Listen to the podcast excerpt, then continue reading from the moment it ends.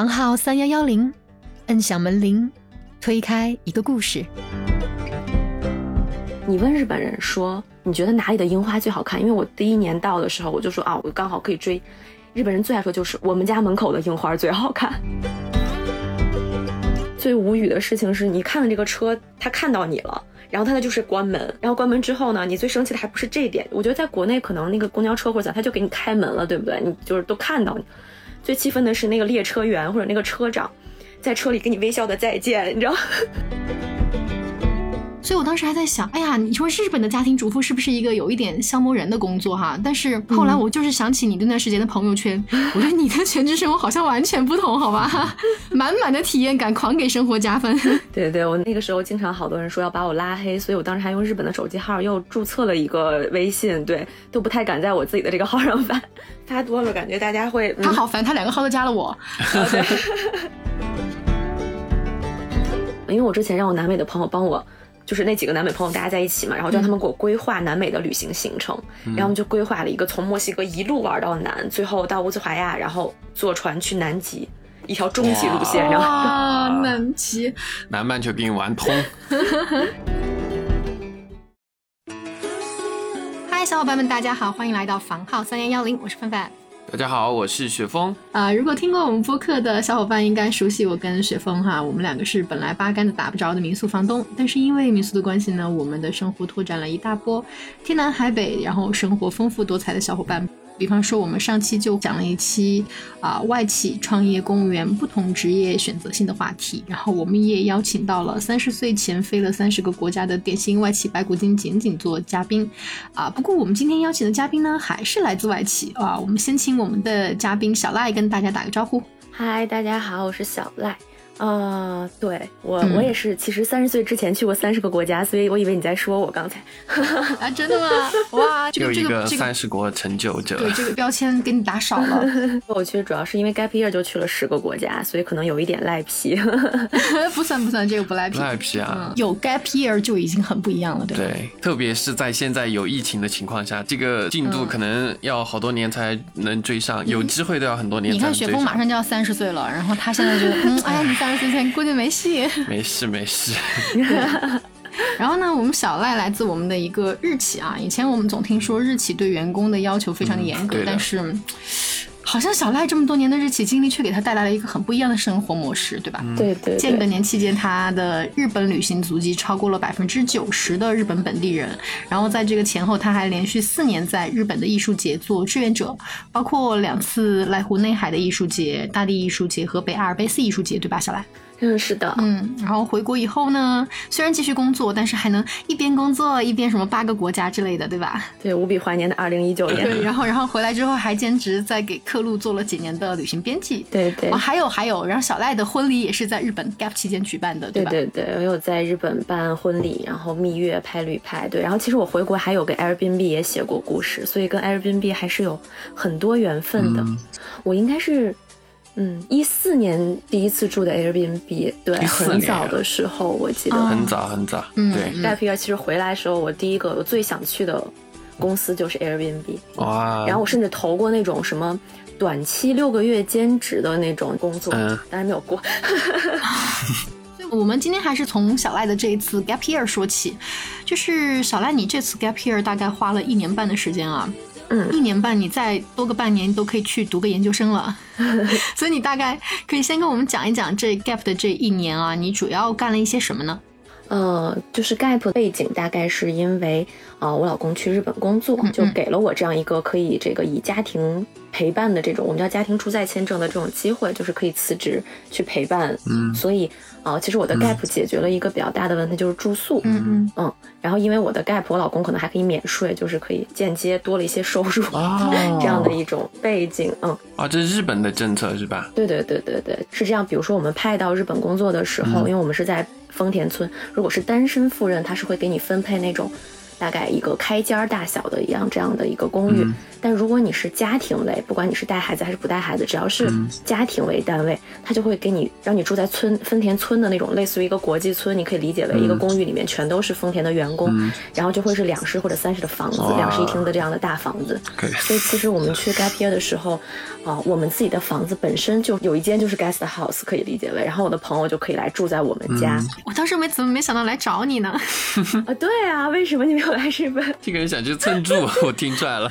对，我们家有间很大的客房，对，然后我还可以给你做饭，真的，我们家就招待了很多很多朋友。然后本来我们住的那个那个村就很有意思，因为它是你想丰田在全球有几十个国家都有，那个村子里面是住了。全世界各种各样的人的，我觉得我的朋友圈的扩大不是在我各种旅行里面能认识那么多人，是在我那 gap year 的那一年半认识了好多国家的人，就好多我可能都还没有去过的国家，然后就是认识了他们，然后产生了想去那个国家的想法，比如说印度，因为村子里面很多印度人啊，然后跟他们了解之后，才发现印度和我们想象中很不一样，所以我才会去印度旅行，类似于这样。嗯，然后我在。说回来，那 gap year 的这一年在干什么？一年半啊，最开始肯定是首先要尝试去做一名家庭主妇，因为我的主要工作其实就是做家庭主妇。然后呢，第二个事情就是学日语嘛，因为我虽然之前也在日企工作，但因为我的部长是一个中文非常好的这个部长，所以当时其实不太需要有外语的背景。英语就完全 OK 了，所以可以理解为我在日本才开始学日语，所以我的日语是类似于小朋友学说话的那个状态，我的听力会很好。然后就是我先听了很多次，然后开始会说一些词语，但反而我的像，啊，就是那种书写能力啊什么会。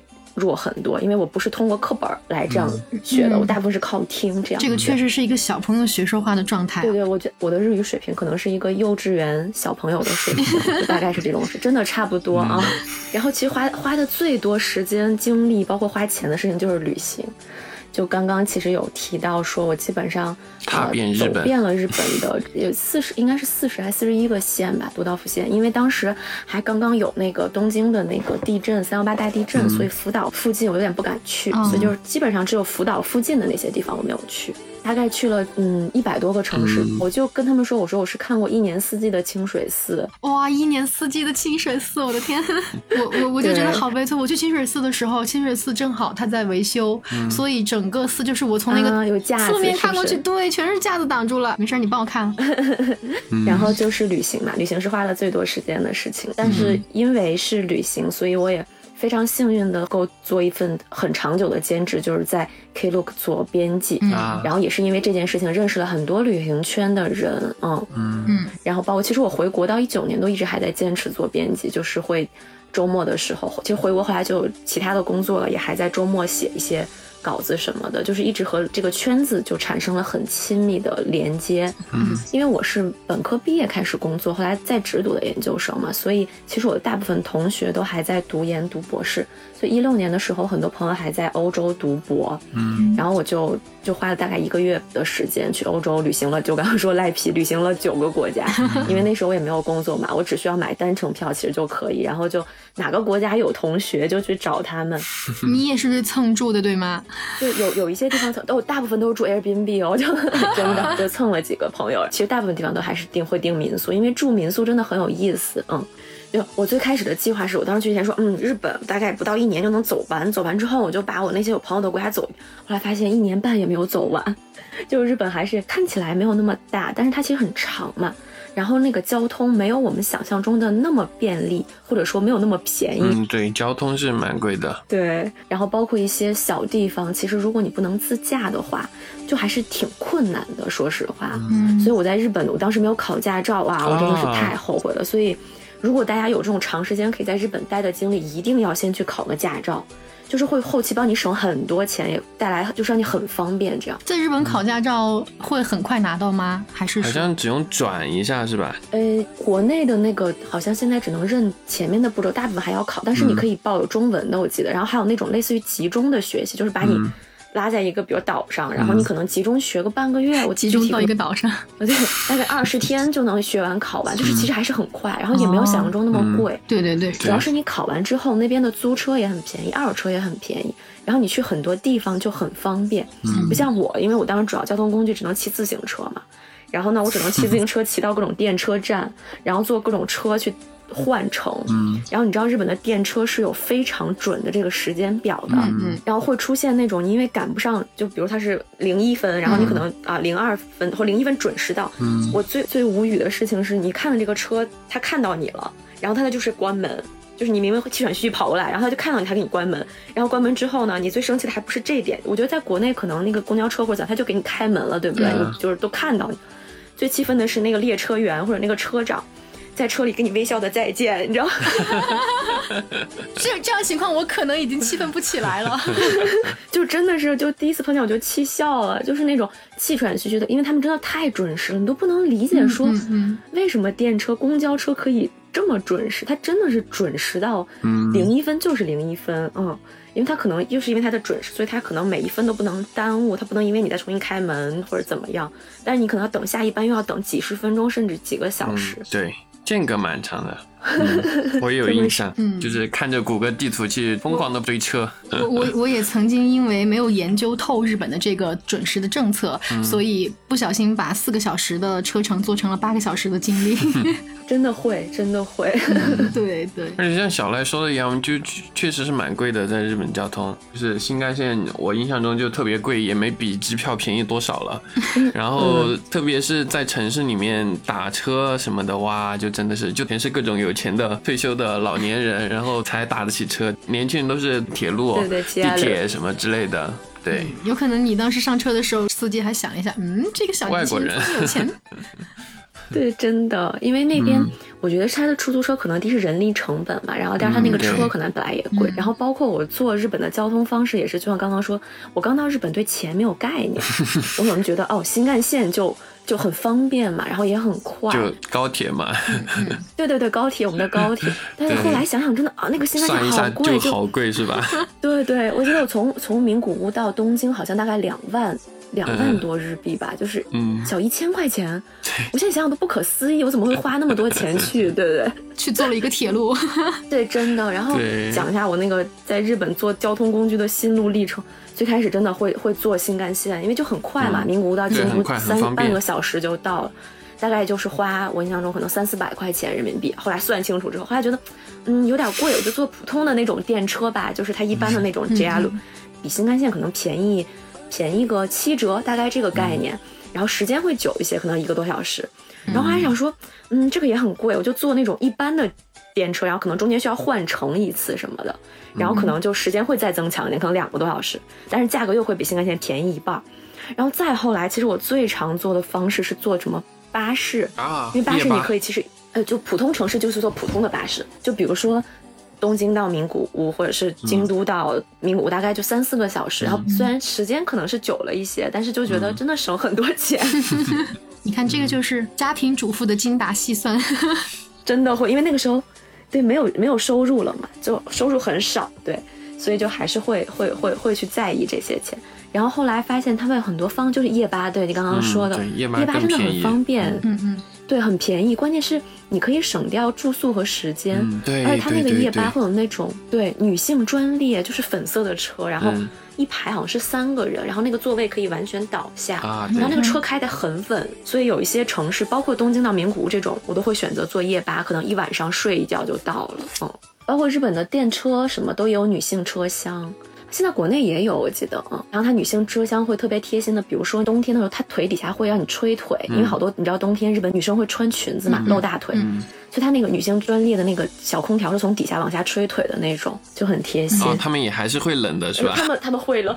我这个问题还真的问过我日本的朋友，我说你们就是打脚不真的不冷吗？他们说冷呀。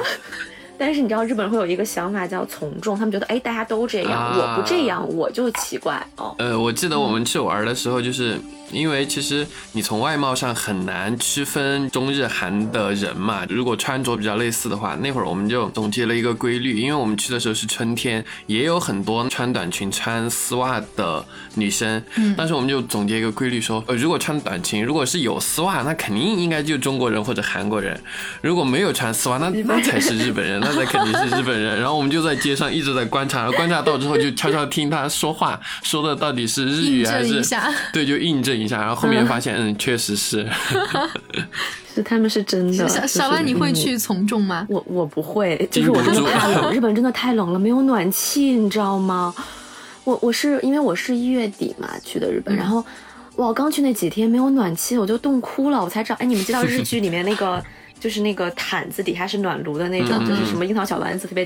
就他们真的很需要这种东西，因为真的太冷了，你在屋里待着。哎，其实有一点点类比成都的那个冬天，你可以理解为不出太阳的成都冬天，然后就真的很冷，没有暖气，对不对？那你们应该理解。对对对，北方的伙伴来说，对北方的伙伴来说太难受了。然后日本也是一年四季很分明的这种海洋性气候。对，它很有意思，就是日本人对自己这个四季分明这件事情非常的自豪，因为我们班很多那种，比如说呃什么印度尼西亚或者泰国。这样只有夏天的国家的同学，可能只分雨季、旱季。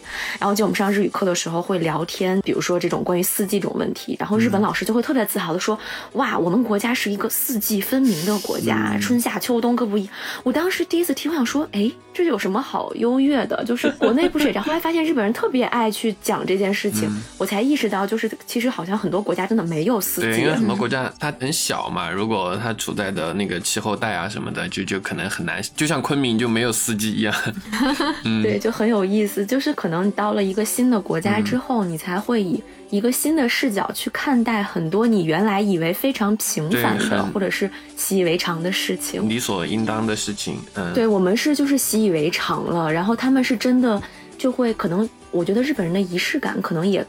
比我们要要要更这个注重一些，包括他们会过各种节日，然后包括对四季这件事情，我是想到一个什么事情，就以前我们对日本的印象就是去看樱花、看红叶，可能就没有，就是我们的印象中他们的季节感的东西。但其实我到日本之后发现，每一个月都有不同的花种，比如说二月开始先看梅花，然后桃花，然后樱花，然后五月开始有那个绣球花，什么，然后就是呃紫藤，就是其实每一个月他们都觉得这个时候。该发生这件事情了，他们会很注重这个季节感和这个时间变换。哦，嗯，他们看花的仪式感是什么样的呢？他们看花仪式感会特别的强，就是类似于逛什么展啊之类的。我的感觉是，就是还会有专门的活动啊之类的。对对对，他们有马自立这种，他们会就尤其是像这种樱花，可能对他们来说仪式感会更强一些。然后以樱花举例，他们追花。会隆重到，首先他们会有一个 A P P，就叫追樱，然后你是可以看到 那个日本的地图在里面，然后就看到各种那个樱花从南到北的开开，因为从热到最冷，北边可能北海道开到五月份嘛，然后你就看那个樱花从。那个颜色不停的变变变，变成粉色的时候，表明它就满开了。然后他们会记录这个花，比如开了百分之二十、百分之三十、百分之五十满开，然后满开可能也就一两周，然后就到落。然后他们会给你选你家附近都有哪些公园是赏花的圣地，然后会推荐你这些地点，可以按照这个时间来看。然后大家也会就是有特别爱去搭帐，我们的露营一样搭帐篷，然后什么坐船，就是他们会把这种过程跟节日一样的一个状态。他们其实好会享受生活呀。嗯，但是这个也很有意思，就是你问日本人说你觉得哪里的樱花最好看？因为我第一年到的时候，我就说啊，我我刚好可以追。日本人最爱说就是我们家门口的樱花最好看，我猜也是 真的。这个我超有感受，就是当时我们特地买了车票，然后去那个南山嘛，结果我们去早了，好多都没开或者花骨朵，就蛮失望的其实。然后后面我们就回到东京去元素逛街嘛，结果发现元素旁边一个莫名其妙的路上，就突然有一片好多日本人在那儿，还有穿的和服的，就就是日本人穿的和服，还不是游客。然后去那儿，就像你说的，摆个小毯子在那儿野餐什么的，哇，那儿的樱花五十个平方，比我们去了很远很远，去蓝山坐了小火车，一整条路看的樱花都要棒。所以你刚刚讲那个说哪儿的最好看，我们家院子的最好看，我觉得这个这个是我会 体会到过的。嗯，对，所以小赖可能在那边因为待的时间比我们更长，所以他在这方面的体会应该会比我们更强烈，尤其是作为日式家庭主妇的感觉。可以聊一下关于你刚刚提到的家庭主妇生活的部分吗？这个我们还蛮好奇的。对，应该应该没在日本长时间生活，都还蛮好奇的吧？其实是这样的，为什么我一开始听到小赖说家庭主妇这个生活啊，我一开始就马上产生一个联想，因为之前有看到过一篇短篇小说，她是一个中国女生，她本来是一个艺术家，然后呢，她因为爱情的关系就嫁到日本做家庭主妇了。但是呢，她一开始是很投入这种全职的主妇生活，结果后来。就发现他的艺术性好像在整个这种生活当中就被繁琐的那些生活小事情给消磨掉了。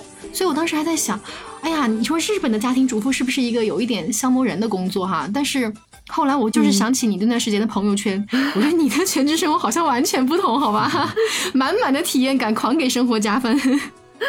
对对，我我那那那个时候经常好多人说要把我拉黑，所以我当时还用日本的手机号又注册了一个 微信，对，都不太敢在我自己的这个号上发，发多了感觉大家会嗯，他好烦，他两个号都加了我。哦对。你是我的好朋友，所以对你来说，就是那个生活会像刚刚凡凡说的一样被消磨掉嘛？因为因为确实我们能看到的部分的话，有很多消磨的部分嘛，就不能说说都被消磨掉，但好像确实很多消磨确实我跟雪峰都没有当过全职家庭主妇。嗯，我觉得这件事情的背景是这样，就是一般呃日本的女生会选择做家庭主妇，一般都是结婚之后嘛，然后一般日本人还喜欢生两个小朋友。然后他们又没有父母帮忙带孩子的这个习俗，所以说日本女生在结完婚之后进入家庭生活之后的那种主妇生活，可能的确像刚刚凡凡说的这种会被小事情所消磨，因为她需要打理的事情非常多。然后包括日本的小朋友在大概五岁之前的幼儿园都非常短，就类似于早上九点多送学校，下午一两点两三点就放学回来了。然后这个家庭主妇只能在他小朋友上学的这段时间，去赶快做一些。家务啊，或者甚至去打一个 up battle 的这种兼职，所以他们的生活，我觉得会被鸡毛打得一地的原因，是因为他真的要做很多事情，和我们的现状不太一样。然后我比较特殊的是，虽然我也是家庭主妇的生活，我需要来这个照顾一日三餐，然后习惯那边的生活状态，但是因为我也是，我们两个都是没有那么早要小孩，所以那时候都还是单身嘛，没有照顾的事情没有那么多，这是第一方面。第二是。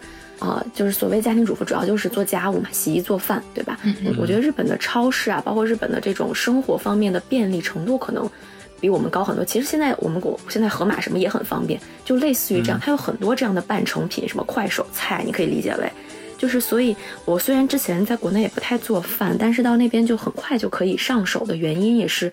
半成品的菜，然后他甚至把菜给你切好、洗好，然后料包，其实你炒就是一份菜这样。然后包括比如说中午，我基本上就可以在便利店随便就解决。日本便利店真的好好吃啊，就是我觉得每天吃我也也不会吃腻。然后加上后来，因为我认识的我们丰田村有很多不同，就是新认识到很多新朋友嘛，就是凡凡应该知道，对对对，就是我也很爱社交，所以每天大家会去不同的国家的朋友家吃饭，就那个时间过得很快，就可能。就相当于今天我去泰国朋友家吃泰餐，明天去印度朋友家吃 百国宴，这个是，对对，都不是百家宴了。真的，你知道我们家最常备的是啥吗？就是中国料理的部分，火锅。对，就是火锅真的太万能了，火锅真的是不管是哪个国家的人来吃都不会觉得它不好对付，因为我们会有那种。只吃素食的，连鸡蛋都不吃的那种素食的朋友，然后你给他炒什么菜，好像都炒不了，然后不能吃辣，就是好像真的很难对付。但是哎，就发现火锅是吧？就是包容万物，就很好。对对对，所以就是做饭部分其实没有我想象中那么，就是家庭主妇的这个家务部分没有想象中那么难。你你的家庭主妇其实一点都不家庭主妇，完全是到别人家里去蹭吃去了。啊，对对，也倒是了。对对，但我也还是有做饭。那有有有，嗯，肯定你的。然后就，然后其实包括在日本的生活，就不，我就特别想分享一个，就是那边的日本的垃圾分类，哎，真的，嗯，这这个考验到你了是吗？对，当时其实做饭倒没有那么难，最第一件事情考验到我的是垃圾分类。我们入住的时候就会发一本那种分类手册，一本书哦，教你怎么分配垃圾。嗯，首先你要把你的垃圾做正确的分类。然后扔这些垃圾之前，你是都要清理。就比如举个例子，最简单的，比如说我们喝一瓶可乐，首先这个可乐就要一分为三，瓶盖是一种垃圾，可回收的，你要把它单独拧下来。瓶子那个塑料纸儿你是要撕掉的。你们下次去看可以看它的那个撕的那个纸，特别跳生那种虚线可以撕掉。就所有的瓶纸、包装纸是可以撕掉的，然后瓶子是要洗干净、晾干的。晾干。就是你把这个瓶子分成三份之后，是要扔在三个不同的地方。就是难点是在你要分开扔，然后瓶子呢，你要单独攒起来。可能我们小区好像是两周收一次那个塑料瓶，我们家会攒两袋儿，一袋儿瓶子扔一次。家里还得专门有一个地方能够来放。是的，我们家买了一二三四个垃圾桶，就是那种大垃圾桶，嗯然后就还好当时房子就是有那种储藏间嘛，然后像那种瓶瓶罐罐就会专门储藏在里面，然后像可燃，因为你想，比如说可燃垃圾就是我们说的这种，比如厨余啊、纸啊什么这些，嗯一周只能扔三次。所以有的时候就是，尤其是夏天，两一两天它真的就会有味儿了。对，所以就我们花巨资还买了垃圾桶这样的，所以所以你你老公应该感谢你跟他一块儿去，不然到时候他要住一个单身公寓该怎么办呀？真的是。垃圾都没地方扔。而且你要就是每天它是会有规定的，比如说一周一三五是扔可燃垃圾，二四是扔塑料垃圾。如果你错过了这个时间，你就要再攒两天。嗯，对，就是我印象特别深，我们第一次扔那个瓶子那种，它是有我们小区里面那种富人会嘛，专门成立的一就是意思有的居委会，然后他们会每两周的一个周几会在楼下摆摊儿来收这些瓶子，因为瓶子类很多，塑料瓶、玻璃瓶，什么你知道，当时我扔有一个东西特别难扔，就是那种喷雾，你知道吗？喷雾防晒的那种喷雾，那个东西真的超级麻烦，就是你要把那个瓶盖和那个小的那个按钮的塑料拆下来。然后你要用用一个工具把那个瓶子气儿给放，然后这个东西你才能扔到它专门收的地方，就是很复杂。那那那就是我们没有工具，就是买工具。就是各种瓶瓶罐罐然。后你知道我我第一次扔垃圾，你要是瓶子没有处理好，它是不收的。我印象特别深，我第一次扔那个老干妈那个垃圾那个瓶儿，嗯那个瓶子有两个难点，第一是那个嗯瓶盖拧完之后不有一圈儿那个金属的那个吗？你是要把它和玻璃瓶分开的，对，一个是金属质地的。一个是玻璃，它俩是两种东西，你要分开。第二是那个纸，那层粘在上面那个老干妈那个纸给洗干净，嗯就他们只收干干净净的瓶子。那扔错会怎么样呢？他会会罚款，还是说会不让你扔对，吧第？一是不让扔，因为他会有人看着你来扔这些东西。啊？居委会大不，妈它都是哦，还真的都是家庭主妇们成立的自愿组织，就我啊们早上大早抱着孩子在底下收你的瓶子，然后会检查这些，就是你这个啊不同的玻璃瓶、塑料瓶、金属瓶有没有扔在不同的他给的框框里啊，嗯然后这个瓶子有没有被处理干净，我会被退回垃圾的这种，哇然后退 回对对，就是这个东西不收。然后还有像，比如刚刚讲到那种大件的垃圾，他们上门收是要花钱的。就比如说那种像我说那种垃垃圾桶，这种属于大件电器电器、家具，他可能收一个上门费，就收这个垃圾要花几百、几千甚至上万日元。那我干嘛要让他上门收呢？我就卖了不好吗？嗯所以日本真的好多人做二手的，就是因为搬家，他会大量的卖这些东西。嗯对，因为它处理垃圾成本太高了。我我有点记不清，我印象中就是刚刚问的这种，如果我不好扔垃圾，好像是有惩罚的，罚款、嗯甚至是拘留，好像都有的。哇拘拘留留 对，就我印象中我见过那个宣传海报，就是那种嗯什么、你要好好扔垃圾，不不扔垃圾者什么违法就是违就会会怎么样，最高什么 处处多少罚款，然后此外好像还有多少天的拘禁，就会有这样的那种宣传标语哇，具体我记不清楚，但我记得是会很严格。所以你们去日本玩的时候，是不是发现街上没什么垃圾桶？嗯，对肯定的。要自己带垃圾袋，嗯，对，要带，然后大家会自己带垃圾带回家，然后把它就是好好处，理掉。要带回家分类。但但是你知道吗？我觉得这件事情就是倒逼了我，让我很少产生垃圾。对对对对对，是这样的。会，因为因为当时我带着睡仔，那会儿我们去日本的时候，睡仔才两岁左右。然后当时你知道，一个两岁的宝宝，他随时有可能会在路上产生很多很多垃圾。我平时带他出去，我会带那种就是洁柔的一小包二十抽的那种抽纸啊，然后差不多我一天就能用出一包来。但是在日本奇迹般的，可能一包能用三四天。而且当时我们住民宿嘛，房东也特别好，他就会。嗯，就是怎么说呢，一直非常兢兢业业的教我们怎么分类，啊，对，然后，然后，然后在这种情况下，我一旦不会了，想不起来了该怎么分了，我就马上会跟房东讲。然后后来在大阪的时候，我干脆拿了一个笔，就是在旁边做笔记。房东先跟我讲怎么分，分好以后，然后我把笔记做好，然后再开始每天按照他的那个笔记一点儿一点的去投放。那我是我遇到的房东更那个耶，他是这样的，就是进了房间，他有多个垃圾桶嘛，让你分类，他就这么丢。然后他最后一句就备注了说，如果你不知道这属于什么垃圾，就全部扔到一个没有标志的垃圾桶里面，说我会帮你分类，千万不要自己拿下楼扔，就是强调那种红字加大加粗，就写清楚说，如果你不知道这个是什么类，你就全扔到这儿，我到时候会帮你解决，你千万不要自己拿去扔。就是看起来他的那个强调的感觉，好像确实会有什么惩罚的那种感觉。所以，所以，所以我也算是知道为什么有些人他们做了家庭主妇就会被消磨掉。很 很多这样的小事。对对对。那那薛薛呢？就是我觉得你好像除了做家庭主妇，应该还干了很多别的事儿，对吧？对，比如说刚刚说的旅行、学习，研究生也也上完了。对对，我我有在学日语，虽然学的不是很好。哦，很多人他们第一件事去 Gap 都是去学语言嘛。对对。你在学语言的时候有什么好玩的事儿吗？嗯，就像刚刚最开始说的，我没有特别系统的一直在好好学，就是其实我也有报班了，就是我当时还是有这个上了不同的这种日语学习班，但是我没有上那种语言学校那种上课是特别专注的大段时间来学习，我是通过很多这种啊，怎么讲，就是。也比较有意思的课外班嘛，就是日本人特别热衷于推广自己的语言这件事情，所以他们会由这种市政府出面一样，他们叫市一所，会办各种免费的课程，然后会让大家去上课，然后包括像我们的我们家门口丰田村，因为很多外国人就是对语言的需求量很强嘛，所以他会有。也会有这种，他会专门请语言学校的老师过来给我们讲课，那可能就是会给你讲教材了。就是我们大家会学那本，就是大家的日本语《Minano Nihongo》这本书特别好。如果大家想学日语的话，我觉得拿这本书入门特别好，就真的学完上册你就可以可交流了。我就是真心体会，我学完之后就就出去玩的时候就用上了，就这种感觉。而且那是一本面向全世界人们，就是他那个教材里面全是日语，叫什么呀？就是大家的日本语。Minano Nihongo，雪峰已经非常感谢，哎，真的很好，我我特别安利。回头我们这期播客下面贴个链接啊，贴个链接，开始带货。那这个书真不错，而且大家会学那个标准日本语，国内很多，包括课班教材，但那个很难。那本书其实我在国内去之前我是有看那套教材，但是有点学不进去。嗯，但是这本大家的日本语就。呃，就是它，它是一主题，然后它的那些说话非常的日常，而且因为它面向全世界的日本人，所以他的那个语言很简单。虽然那本书全是日语，但是你觉得你好像也看得懂，大概这种感觉，所以就很建议大家通过这本书这个入门。然后我就是也有报这种专门的呃语言班，是因为他会面向丰田家属，会请老师过来给我们讲课，然后所以我可能一周上个，会上这种每周好像固定我忘了上。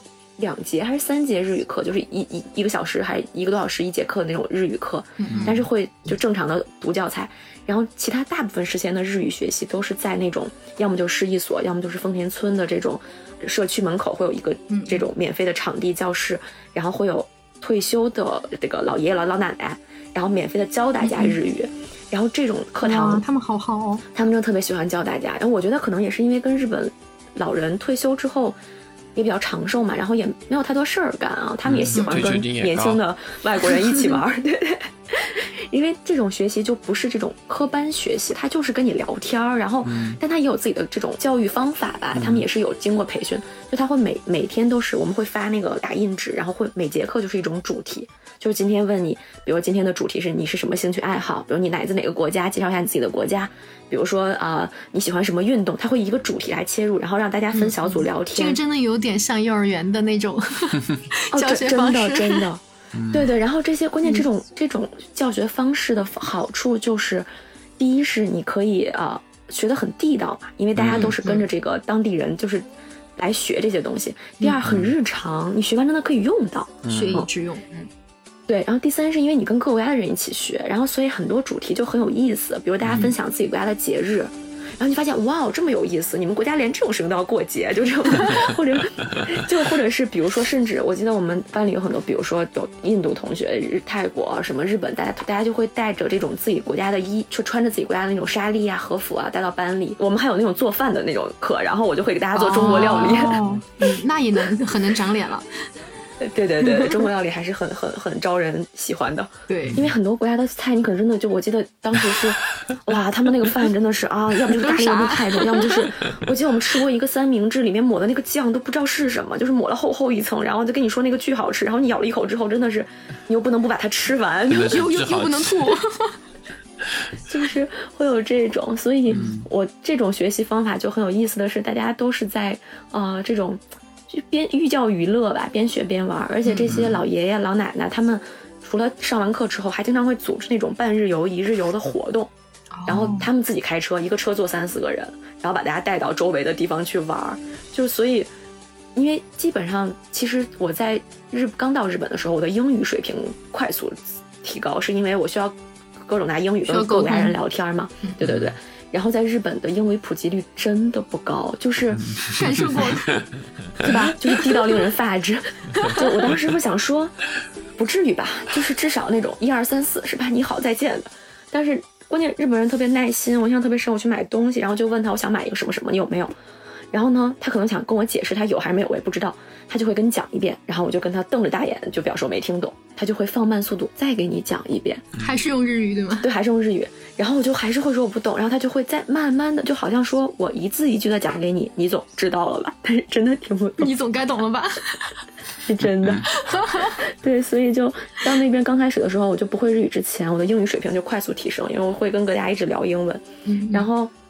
嗯，会了之后就发现英语就会退化，但是也很好玩。就刚刚说我们上课的时候，这个还挺有意思。就是我们班上不是会有很多各个国家的学生嘛，嗯，然后我们当时上课，就是我刚才讲那个学大家日文语这种课的时候，他会很系统的教你很多知识。然后我们班当时的场景是我我会中文和日英语，然后我们班有一个马来西亚人、一个印度人、一个阿根廷人和一个委内瑞拉人，嗯，然后我们五个人呢，其实大家就会。有一些通用的语言，比如说英语，马来西亚和印度人都会讲，那个阿根廷的小哥哥也会。然后呢，那个委内瑞拉的小姐姐只会讲西班牙语，可能会还有委内有委内瑞拉语吧，我不知道。就反正她只会，她不会，她也不会英语。就之前好多人不会英语，然后还好她会讲西班牙语，然后那个阿根廷哥哥也会西班牙语。嗯。然后呢，我们班的那个老师还挺有意思，他来中国留过学，在二外，会讲中文，会中文，对。所以有时候经常讲到很复杂的课，就是课本内容的时候。老师讲不明白了，就是老师也很着急，然后就开始拿中文给我讲，就是先因为日语他讲完，因为大家就在学日语嘛，刚入门，然后他讲日语，大家可能真的不明白。当时有一个知识点是，就是跟大家讲那个量词，就中国人的量词很就是很不陌生嘛，但是比如说日本人也是有量词，就比如说他可以说什么有台呀、本儿啊、匹呀、册就。本儿就是他们这他们的量词大概有几有有我们当时学常用的十个吧还是几个啊？然后学外语系的我不知道西班牙语，反正英语里面你很少用到量词嘛，嗯，你你没有单数和复数对吧？或者是对啊，piece of 我能想到的啊，a lot of，大概这种就是你不太会有这种什么具体的量这样的词。然后当时讲量词这个东西的时候。老师就讲完，大家就你知道，大家就是真的是一脸懵，说为什么？比如说车要用台，就是汉字啊，日语的那个汉字形成台，然后说那个笔用的是汉字写成本，然后就是会用这种字，大家就不明白这个和这个的关系是什么。就是你从汉字来看，就是为什么要加一个单独的词来形容这个东西？然后老师就急了，老师就急了，说那就是这样，你知道吧？就。然后当时都特别逗，他拿中文先跟我讲，然后我说我明白，我明白，我说我们也有，对吧？我们有量词，然后我们也有量词，对，然后我就开始拿英语给那个给大家翻译，然后呢，就反正差不多半懂半懂，基本上能讲明白吧，就跟他们讲说一个名词前面必须要加一个这个量词来形容这个东西，大概是这个意思。嗯，然后就是我当时记得我就跟他们说，你就就固定搭配记住吧，就是这个就用这个来形容啊，大概是这样，不能直接加上。马来西亚的和印度人就明白了是吗？马来西亚就对，能明白啊，那个阿根廷的人也明白。然后呢，那个委内瑞拉小姐姐还是不能明白。只说西语的。哦，对，还有那个说西语的。然后阿根廷人还要拿西语给他翻译一遍，所以当时他就跟传话一样，老师讲完一个一个语法，然后呢日语先说一遍，然后中文给我讲，然后我拿英语，然后英语再翻译成西班牙语，然后如果有问题 就会反过来再问一遍。啊，又反着传回来是吧？小姐姐就会再拿西班牙语先问一遍阿根廷的小哥哥，然后阿根廷的小哥哥再拿英语来问你，然后你再拿中文去问那个日语老师。老师就很有意思，就是我们上课就会这样。然后当时就我们，所以我们的课堂就特别就是很可爱的一个状态，就很欢乐。然后，但是我当时记得讲完这个，我还他们就等了，哇，这个好难，就是就是霓虹光不词改写。然后我就跟他们说，哎，中文的量词可比这个难多了。对，真的，我当时就我当时因为就是比如说，包括这个点也是，其实以前我们不会觉得量词这个东西很难嘛，可能我们我也我也不记得我们是。然后我就跟他们讲说，中文的量词不光是这常见的十个，我们形容不同的动物都有不同的量词。我印象特别深。我说你你现在回想一下，是不是就是比如说什么一头牛、两只兔子、什么三匹马，就是每一个动物的 前面的这个可能都比。然后他们就疯了，就是说啊，就是你们怎么能记得住这些东西？就真的，就经常跟他们说欢迎你们来学中文，炫耀，顺便炫耀一把中文。真的，就是我当时还萌生过想学对外汉语，因为我觉得好多我们也是习以为常的东西，其实很有意思。他们可能也是认识了你以后才会对中国文化会会会呃他们会感兴趣。我我的那个我有一个阿根廷朋友，他就真的是因为我之后，他也开始想学中文，然后他就当他他把中文汉字当画儿来记。就是他把他看那个字想成一幅画，对对对对对，然后以这种形式来能记下来，就也很有意思。嗯，对，象形文字嘛，对对对，是的，因为就是日本人，他们因为很多汉字，他们也很骄傲自己有汉字。我记得当时老师给我们讲什么日月的时候，还给我们画的那个太阳的，就日字是怎么来的，是个太阳，然后中间那变成一个点儿，然后最后写成汉字的日。然后我心想，这不就是中文的甲骨文变化吗？怎么成是吧？但是汉字都是一样的起源，对对对对对，就还挺有意思。所以就是感觉那个时候在学，就是我的我的外语课好像上的都很有趣啊，就没有那么枯燥，所以学的也我觉得还挺快的那个时候。而且感觉你们班同学也很团结啊。要要要是你那个阿根廷同学跟委内瑞拉同学他们俩不对付该怎么办？这位委内委内瑞拉同学他就学不下去了，融不进来了。对，真的面条断了。是的。可能因为我们都是那个，就是在呃丰田村的村民嘛，大家都是这种家庭主妇、主妇或者是主妇，就有男生有女生的这种状态，对大家的心态都比较好。所以，所以你们应该大家都同住丰田村哈，应该是建立了什么比较难忘的友谊，对吗？对对对，真的，我刚刚说过，就是在日本的时候扩宽了我的各种朋友圈，认识了很多国家的朋友。嗯，那这个还蛮棒的。后面有去找过他们玩吗？有哎，我去泰国的时候，其实就去找我当时那个三楼的泰国邻居，去曼谷找他。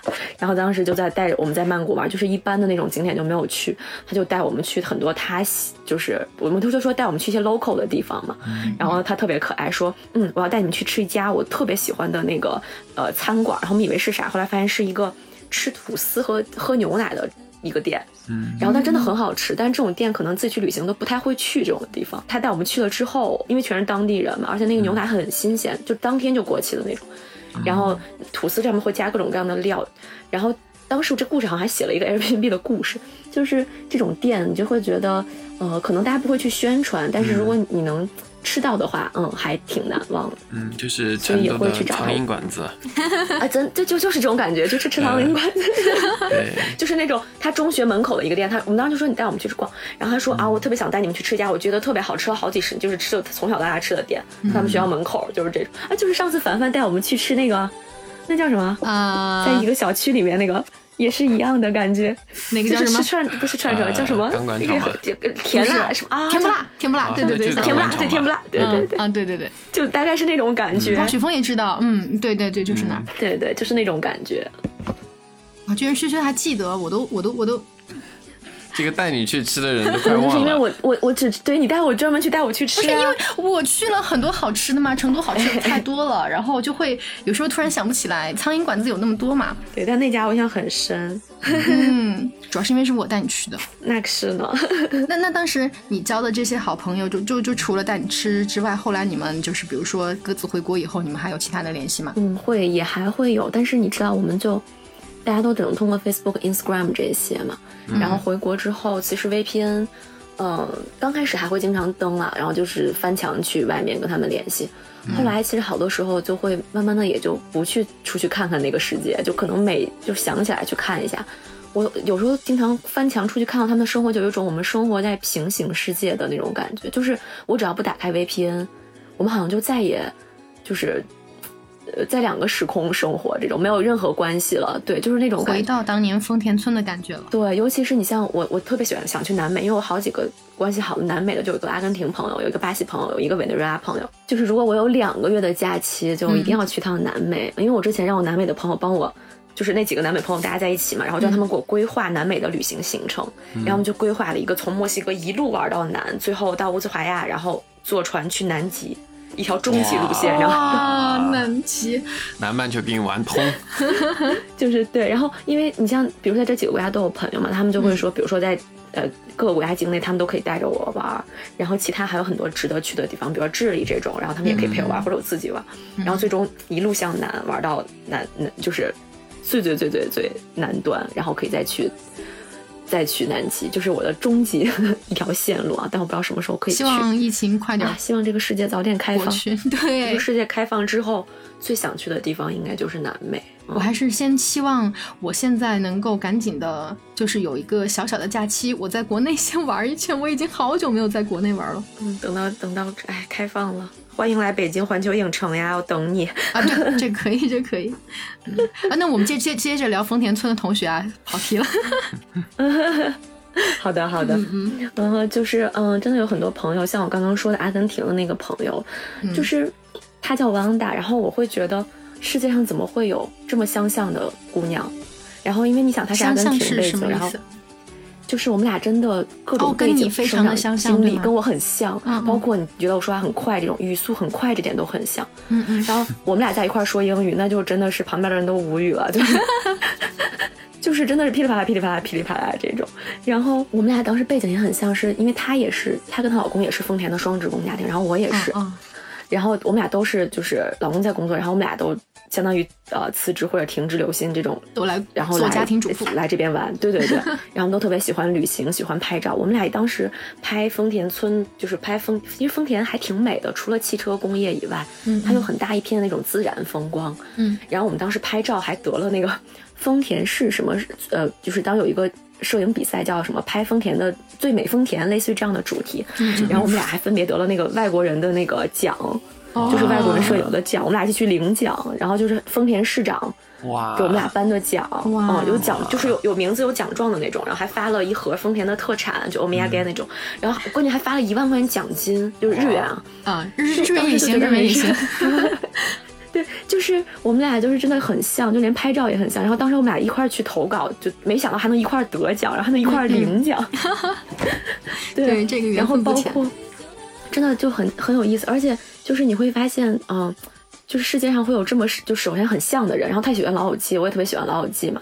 然后我跟他讲，我说我去过纽约的那个老友记各种打卡，然后他就无比羡慕。